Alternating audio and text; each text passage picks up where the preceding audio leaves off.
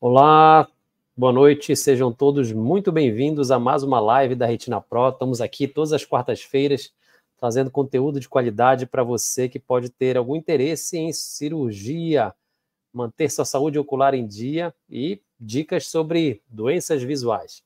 Meu nome é Alexandre Rosa, sou médico oftalmologista e estou aqui nessa nossa grande missão de trazer conhecimento para as pessoas, porque pessoas bem informadas podem ter decisões mais coerentes. Então, muito obrigado você que nos acompanha já.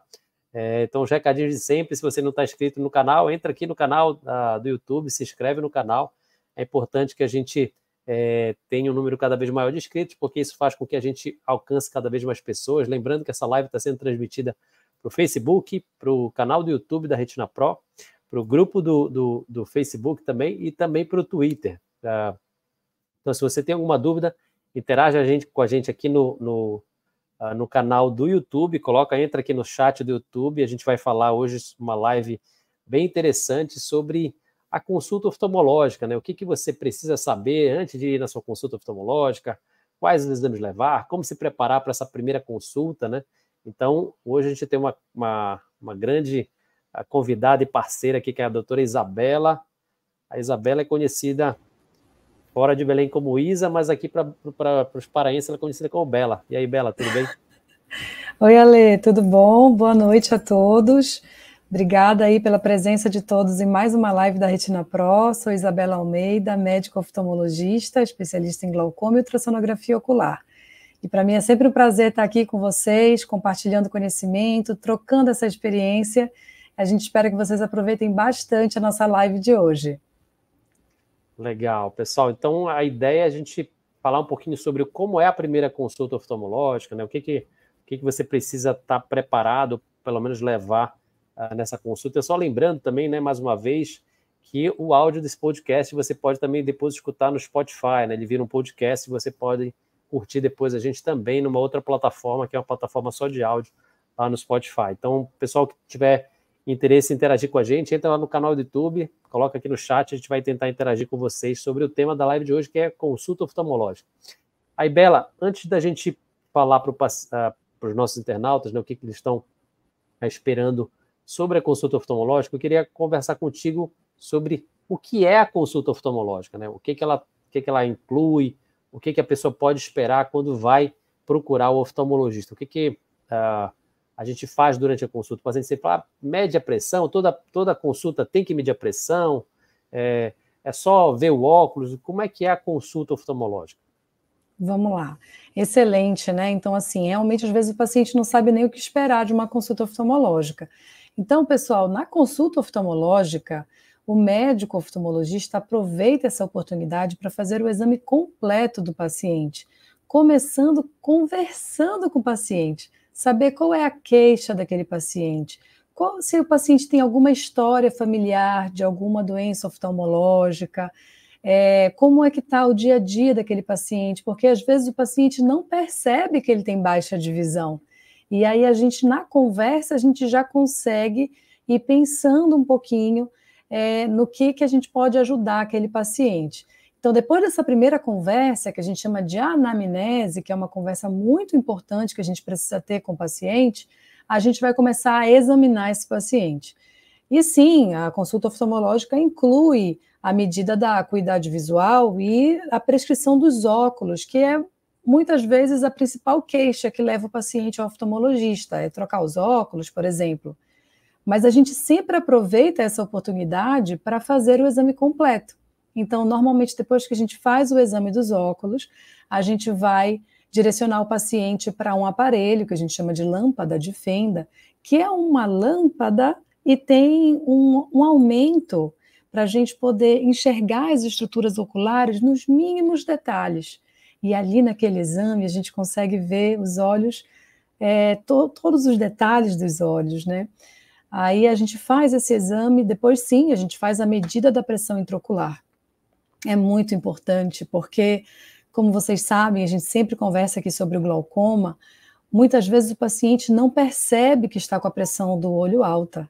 Então, quando a gente faz a medida da pressão intraocular, a gente consegue saber quanto está a pressão do olho do paciente. E a partir de agora que vocês estão aqui na live, vocês já podem perguntar para o médico de vocês: como é que está a pressão do meu olho? Né? Essa é uma informação importante. Igual você vai no cardiologista e sabe como é que está a pressão do corpo, é parecido com a pressão intraocular. Cada olho vai ter uma pressão. É diferente do cardiologista que fala assim: ah, a pressão está 10 por é, 12 por 10. Não, do olho, um olho tem uma pressão e o outro tem outra, né? E ali, depois que a gente mede a pressão, a gente também pode fazer alguns exames específicos, como gonioscopia, dentre outros, e a gente vai dilatar os olhos para fazer o mapeamento da retina. Então, basicamente, esse é o exame oftalmológico completo para a gente conseguir ajudar o paciente. Claro que alguns pacientes precisam de alguns exames específicos, né, Ale? Mas esses são os básicos Sim. que utilizar. Tá. E, e, e, durante a consulta, Bela, então, você falou que a gente faz o exame do, do óculos, né? Faz a, esse exame na lâmpada de Fender, que é como se fosse um, um microscópio para a gente poder ver os olhos do paciente em maior aumento. E aí a questão da medida da pressão. Como é a medida da pressão do olho? Né? O paciente que nunca fez essa medida, ela dói, precisa fazer algum preparo para poder medir a pressão. É, tem paciente que às vezes não consegue medir a pressão. Tem mais de uma forma de medir a pressão do olho. Queria que comentasse um pouquinho sobre essa questão da pressão do olho especificamente. Legal. Então, assim, é, às vezes, antes de entrar no consultório, o paciente passa em alguns aparelhos fora do consultório médico. Um dos aparelhos é para estimar o grau dos óculos. A gente chama desse aparelho de autorrefrator. E o outro aparelho pode ser um tonômetro, né? Existe esse tipo de tonômetro que mede a pressão intraocular. Então, todo aparelho que tiver esse nome, gente, tonômetro, tonometria, é a, o nome que a gente dá para a medida da pressão intraocular. Então, existe esse tipo de tonômetro, que é o tonômetro de sopro. O aparelho faz um pequeno soprinho, às vezes até assusta, e ali aquele aparelho está estimando a pressão intraocular do paciente.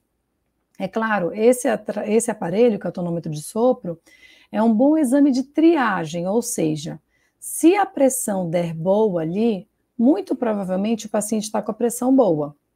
Agora, se a pressão der alta, é importante confirmar dentro do consultório, porque às vezes, sem querer só de apertar o olho na hora do susto daquele sopro, a pressão intraocular aumenta.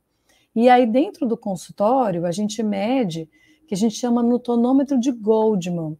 É, é um pequeno tonômetro que ele fica na coloração azul. Então, um, a gente pinga um colírio anestésico para o paciente não ter dor, e esse aparelhinho vai encostar no olho do paciente. Então, não sente dor.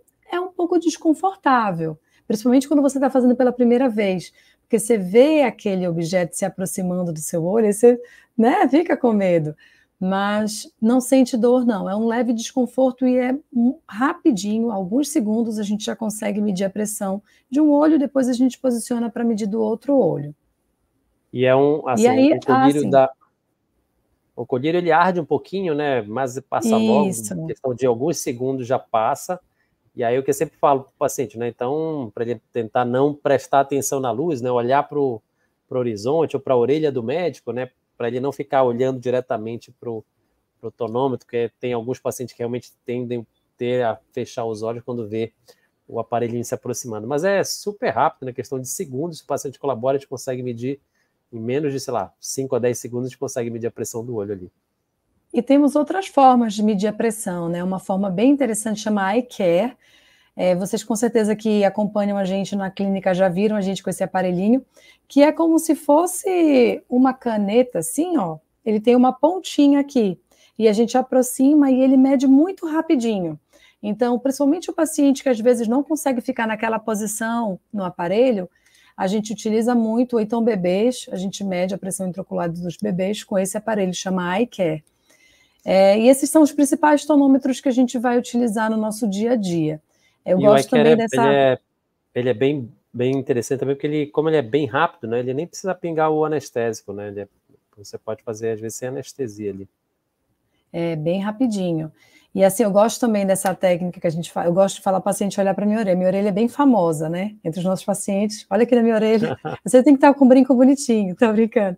Aí, porque quando o outro olho, gente, está olhando aqui para nossa orelha, eu estou examinando esse aqui.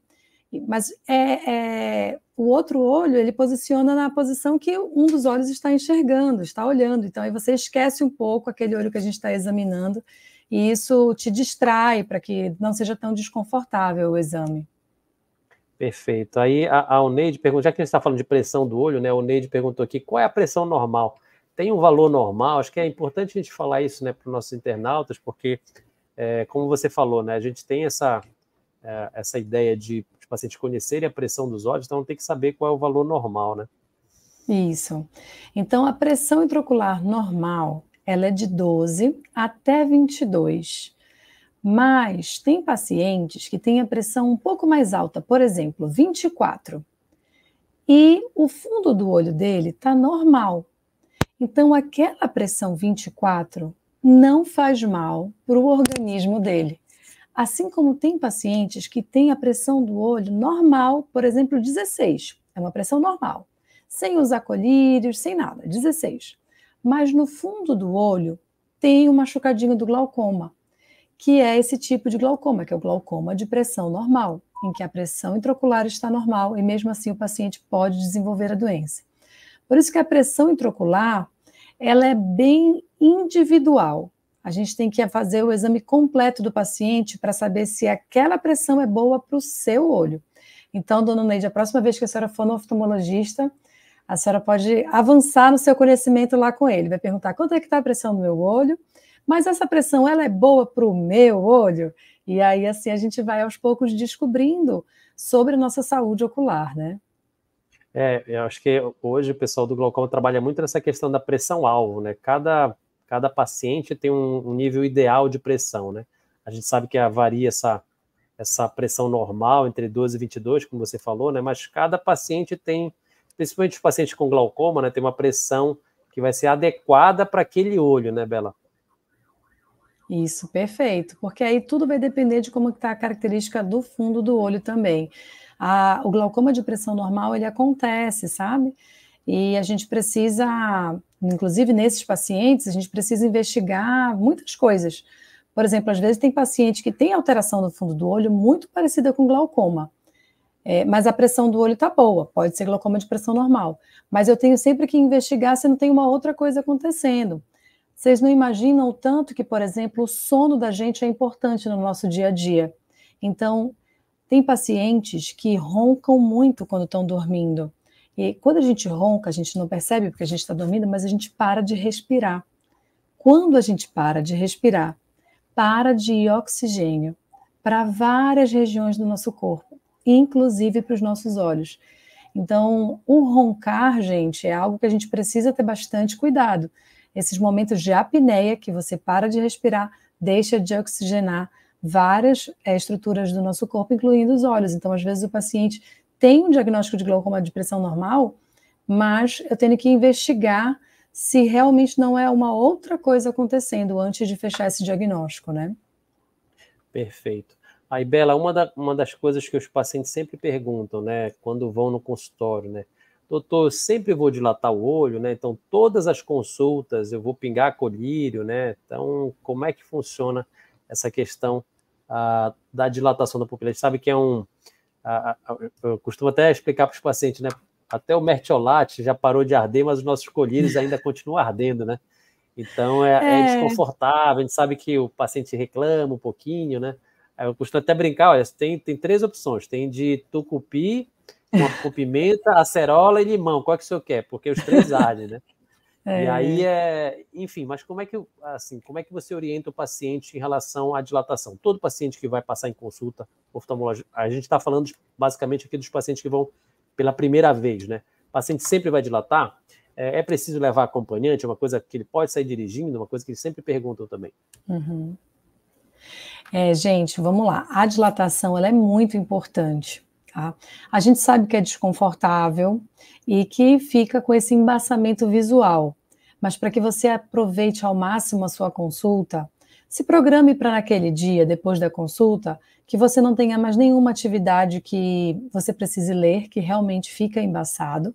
E o ideal é que você vá com um acompanhante, ou então de, de Uber, enfim, de alguma forma para não ter que dirigir, porque é um risco que você corre, a visão fica embaçada e a gente não quer que você tenha nenhum acidente, né, e nem cause algum acidente. Então, o ideal é que você não dirija e que, se possível, ir acompanhado melhor ainda. E por que, que é tão importante, então, a gente dilatar? Olha, vocês têm que tentar imaginar que a gente vai enxergar dentro da sua casa, tá? A gente tem que enxergar dentro da sua casa. E a gente vai enxergar dentro da sua casa pelo buraquinho da fechadura, quando a gente não dilata. A gente tenta enxergar por um buraquinho de uma fechadura. E quando a gente dilata, a gente abre a porta da casa. Então a gente consegue ver tudo lá dentro. E às vezes tem doenças que estão bem escondidinhas, que a gente não conseguiria ver se não dilatasse os olhos. Então é muito importante que a gente dilate para fazer o exame completo e o mapeamento da retina, para que a gente descarte qualquer possibilidade. Pense que naquele momento, a gente fala muito isso nas lives, né? Da medicina preventiva. Tudo que a gente consegue fazer o diagnóstico cedo, o tratamento é muito mais fácil. Então, pense que naquele momento você está cuidando de você, da medicina preventiva. E é uma vez por ano, na maioria das vezes, se você precisa de algum retorno, às vezes o, o oftalmologista não precisa dilatar novamente se ele está investigando alguma outra coisa. Ele já fez um mapeamento de retina recente. Então, uma vez por ano que você se organize para fazer esse seu exame completo, pela sua saúde ocular vai valer a pena. E é uma coisa que, assim, que é importante, né? Faz parte do, uh, dos check-ups anuais, né? De todas as as formas de avaliação, a avaliação oftalmológica ela precisa ser feita de forma regular, né? A gente sempre recomenda que o paciente passe, principalmente após os 40 anos, né? Pelo menos uma vez por ano tem que passar no oftalmologista. Aí, Bela, e, e aí a, uma outra pergunta, né? Que os pacientes você fala, e para medir o grau, é preciso ah, eu sempre dilatar? Como é que você aborda isso no, nos teus pacientes? Olha, é, bom, primeira consulta eu sempre dilato todos, né? Uhum. E aí, dependendo do grau do paciente, eu tenho que dilatar. Então, o paciente míope, gente, a miopia é como se, se eu não dilato, o olho da gente pode estar tá fingindo um grau que não precisa. E aí não fica legal, porque a gente acaba fazendo a receita de um óculos que você não precisa daquele grau todo. Então, uhum. é como se o olho fingisse que ele quer mais grau negativo, que é o grau do míope. E aí, quando a gente dilata, a gente paralisa o olho, e aí o olho não tem como mentir para a gente. A gente vai ter certeza do grau. O paciente que, te, que é hipermétrope, que é um grau positivo, então, se você for lá na sua receita, o primeiro número que aparece, se ele for negativo, é míope, e se ele for positivo, é o hipermétrope. O hipermétrope, não. Aí a gente pode é, examinar sem é, fazer essa, essa dilatação. E quando a gente dilata, na maioria das vezes, o hipermétrope, na verdade, vai aumentar o grau sem que ele tenha necessidade. Mas alguns hipermétropes a gente precisa dilatar também para a gente ter certeza de quanto que está variando aquele grau também. De uma maneira geral, o míope sempre e o hipermétrope nem sempre a gente precisa. Tá, legal, muito bacana. E Bela, e aí vamos agora falar um pouquinho do que, que a gente precisa ou, ou do que, que é importante o paciente é, ter consigo antes da, da consulta oftalmológica, né? Então, imagina que o paciente vai com você, né, um paciente de primeira vez, ah, mas o que, que você recomenda se esse paciente está indo contigo a primeira vez de levar de exame, de, ah, de orientação, de, por exemplo, de medicamentos que pode estar utilizando? O que, que você gostaria de, de que o paciente, se pudesse, obviamente, ter essa, essa explicação antes da consulta, o que, que você gostaria que ele uh, te levasse ou te uh, levasse para você antes da consulta? Vamos lá. Então, assim, uma das coisas que ajuda muito a gente, nós médicos, quando o paciente chega, é que o paciente tenha todos os exames, né? Então, às vezes, ah, deixei o exame em casa. Puxa, uhum. aquele exame ali ajuda muito na nossa consulta. Então, uma coisa até que eu recomendo para vocês, pessoal, que vocês tenham, é, por exemplo, uma pasta no e-mail de vocês, por exemplo, que tudo que vocês forem fazendo de exame, vai jogando lá, tira uma foto, coloca lá. Essa é uma forma que facilita também, porque às vezes você esquece, às vezes perde o exame, tá lá na internet, está lá guardadinho. Assim como os remédios que você toma. Então, muitas vezes o paciente, principalmente o idoso, toma muitos remédios, é difícil de lembrar de todos. Então, tira uma foto né, das medicações e coloca lá no seu e-mail, ou então na, até no grupo do WhatsApp, às vezes, né, você cria lá um saúde, Sim. vai colocando ali tudo que é, que é remédio que você está usando, tira foto. E os colírios, importantíssimo, que a gente saiba que colírios que o paciente está usando. Engraçado, hoje a paciente falou assim, doutora, é um pequenininho, branquinho. Muitos são é. pequenininhos e branquinhos, né? Então, assim, a gente precisa saber o colírio ele é um remédio e aí a gente precisa saber até para ajudar o paciente. Então, os exames, é, os colírios e remédios que o paciente está usando são dados fundamentais para a gente conseguir fazer uma consulta é, mais proveitosa, né? É, eu acho que isso é, é importante realmente a gente é, frisar bem, né, Belas? Então, se você fez um, exame oftalmológico, guarda ele digital. Você falou isso da, da, da dica de colocar no e-mail, né? De fotografar, né? Fotografa hoje com todo mundo, uh, pelo menos a maioria das pessoas tem ah, disponível um celular com câmera, né? Então, fotografa realmente esse, esse, esse exame, né? Porque isso pode ajudar, e principalmente algumas doenças, né? Como doenças da retina, doenças como glaucoma, a comparação, você vê como estava, né, alguns anos atrás, te ajuda muito, né, a, a facilita muito com que a gente tenha o nosso raciocínio clínico mais, é, mais facilitado, né. E aí você falou dos remédios, né, os remédios sistêmicos, de repente tirar foto do remédio mesmo, ou até mesmo da própria receita, né. E aí a, a, é sempre bom, sempre gosto também de, dos colírios, mas é, às vezes o paciente não lembra qual, qual a posologia, né, de quantas vezes ele está usando, então se puder ter uma foto da receita sem ajuda.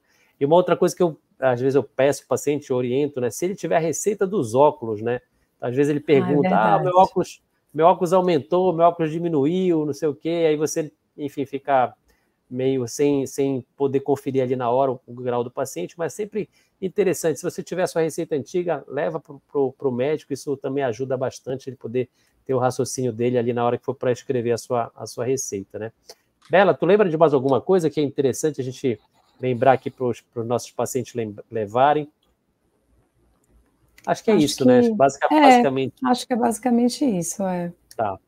Bom, aí eu queria te perguntar em relação a mais então a gente já falou aqui da, dos exames que, da, das coisas que são as orientações antes da cirurgia, falamos da dilatação, falamos do que, que o que, que envolve a consulta. E aí eu queria te perguntar ah, em relação a depois da consulta, né? Então a gente, em geral, na consulta oftalmológica. A gente costuma prescrever um óculos, costuma prescrever alguns exames oftalmológicos, se for necessário, se for só uma consulta de rotina, ele vai só com a, com a receita do óculos para casa. A gente já falou que pelo menos uma vez por ano esse paciente precisa voltar. E aí eu queria te perguntar em relação a alguns exames oftalmológicos que são muito comuns no, a gente fazer. Qual a forma de preparo, né? Então, por exemplo, tem um exame que a gente faz bastante, que é uma fotografia do olho, que você até brinca com a gente que era o ideal que todo mundo tivesse pelo menos uma fotografia do olho, né? E aí eu queria te perguntar como é que é feito esse exame, qual o preparo para esse exame. Vamos lá. Então, a fotografia do olho, que é a retinografia, é, é a nossa identidade ocular, digamos assim.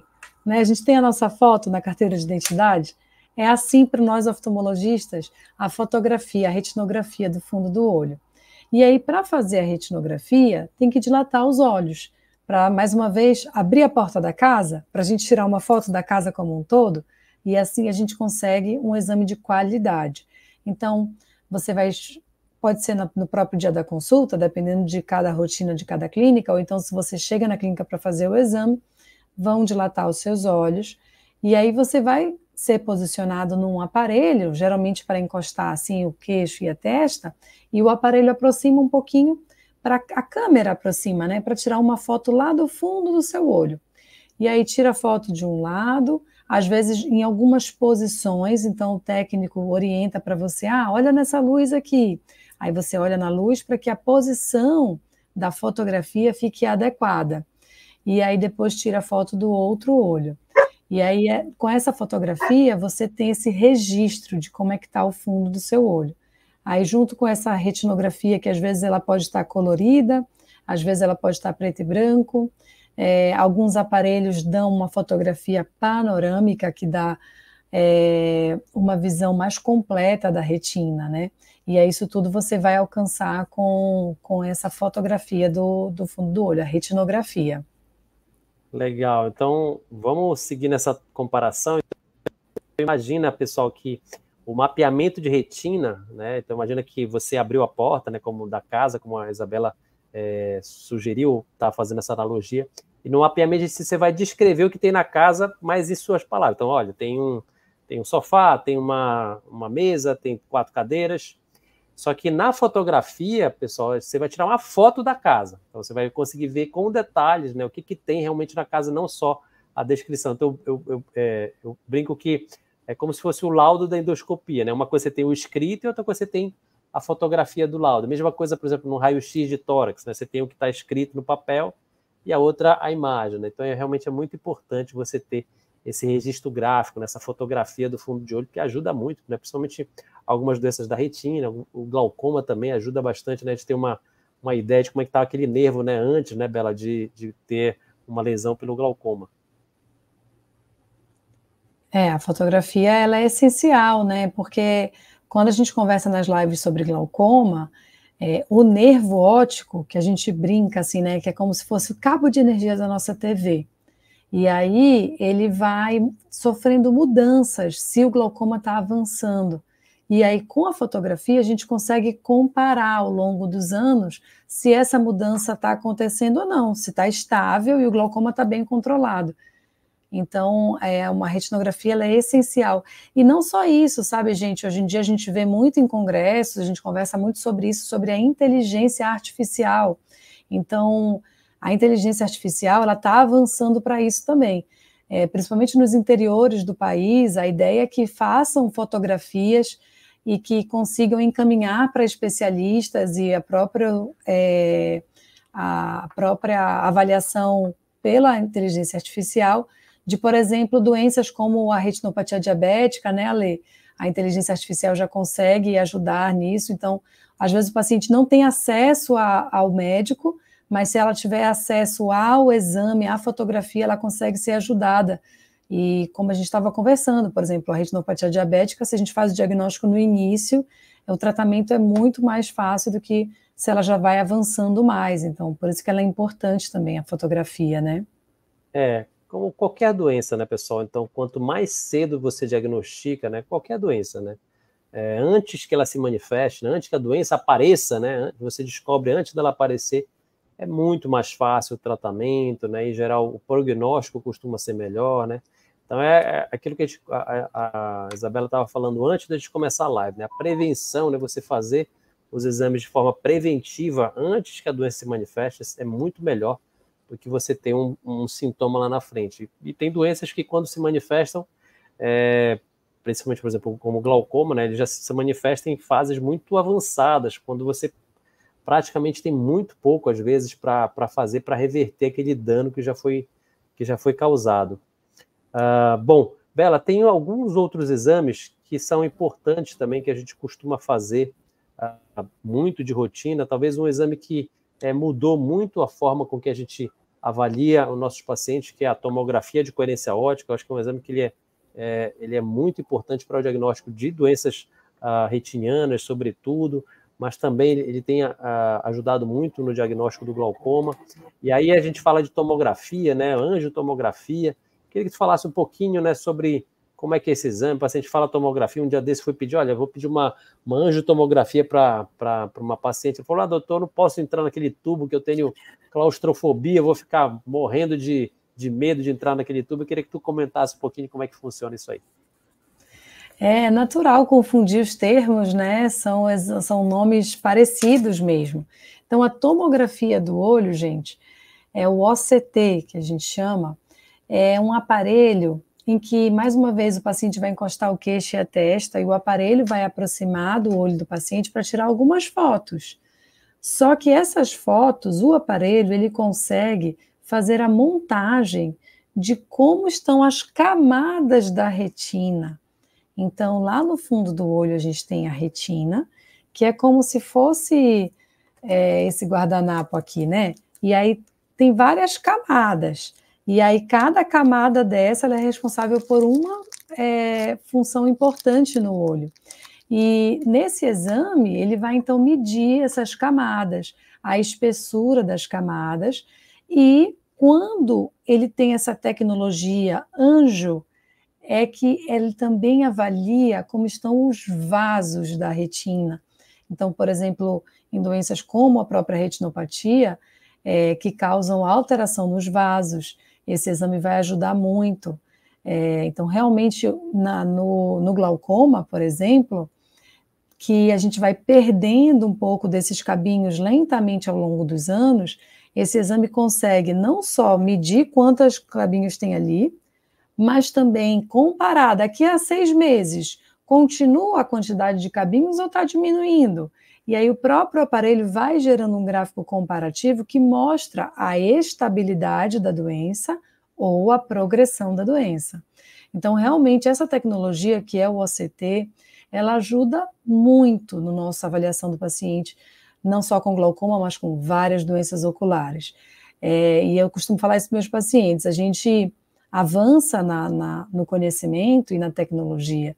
E a gente, sem a tecnologia, a gente fica com uma medicina muito restrita, né? Então, é, a tecnologia vem para nos ajudar, nos auxiliar nesse controle das doenças. Então, é um exame muito importante. Na minha prática do glaucoma, então, eu peço de rotina, porque realmente é um exame que vai me guiar ali naquele tratamento. Para vocês terem uma ideia, às vezes o paciente está com a pressão boa, 14, 16, mas o exame vem me mostrando que está piorando o glaucoma, por exemplo. E aquela nossa conversa da pressão-alvo significa que 16 para aquele paciente não está bom. Assim como tem pacientes que estão ali com a pressão 18, 17, e o, e a, e o exame está estável. Então, para aquele paciente, aquela pressão está adequada. Então, por isso que a gente vai montando esse quebra-cabeças.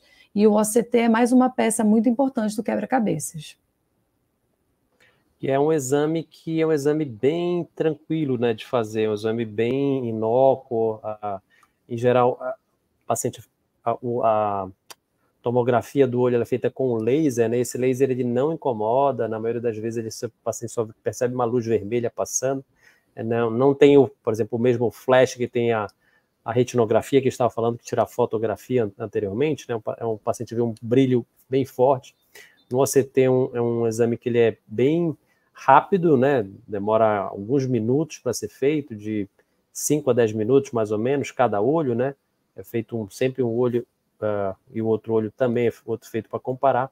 E como você estava falando, né, Bela, são exames que vieram para mudar o, o entendimento de muitas doenças retinianas, né? E doenças é, do glaucoma também, do glaucoma também, né?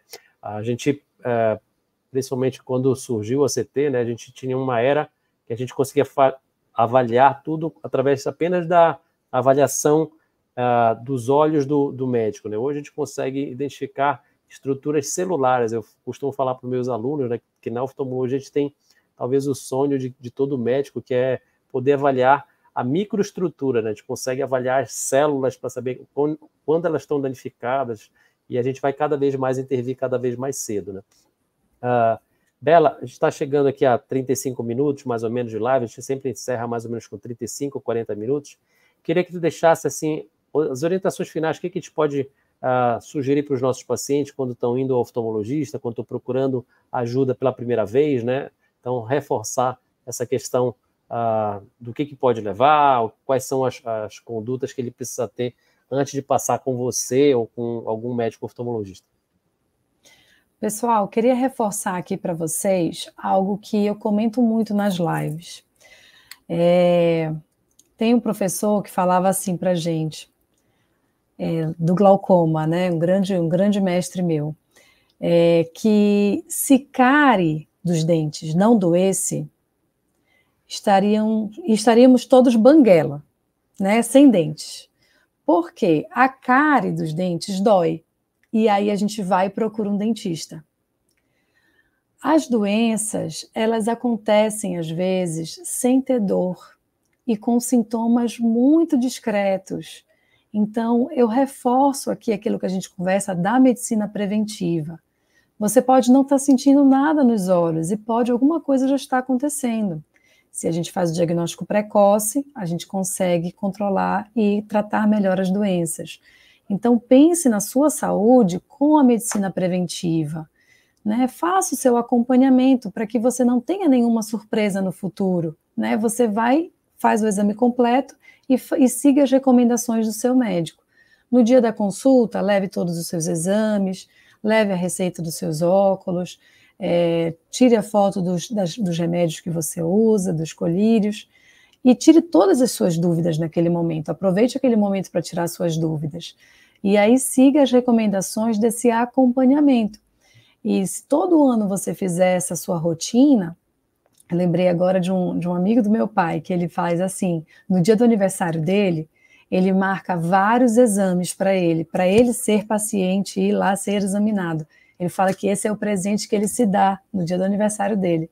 Então, ele faz todas as consultas, cardiologista, oftalmologista, enfim, faz todas as consultas no dia do aniversário dele. Então, veja uma data aí no seu calendário.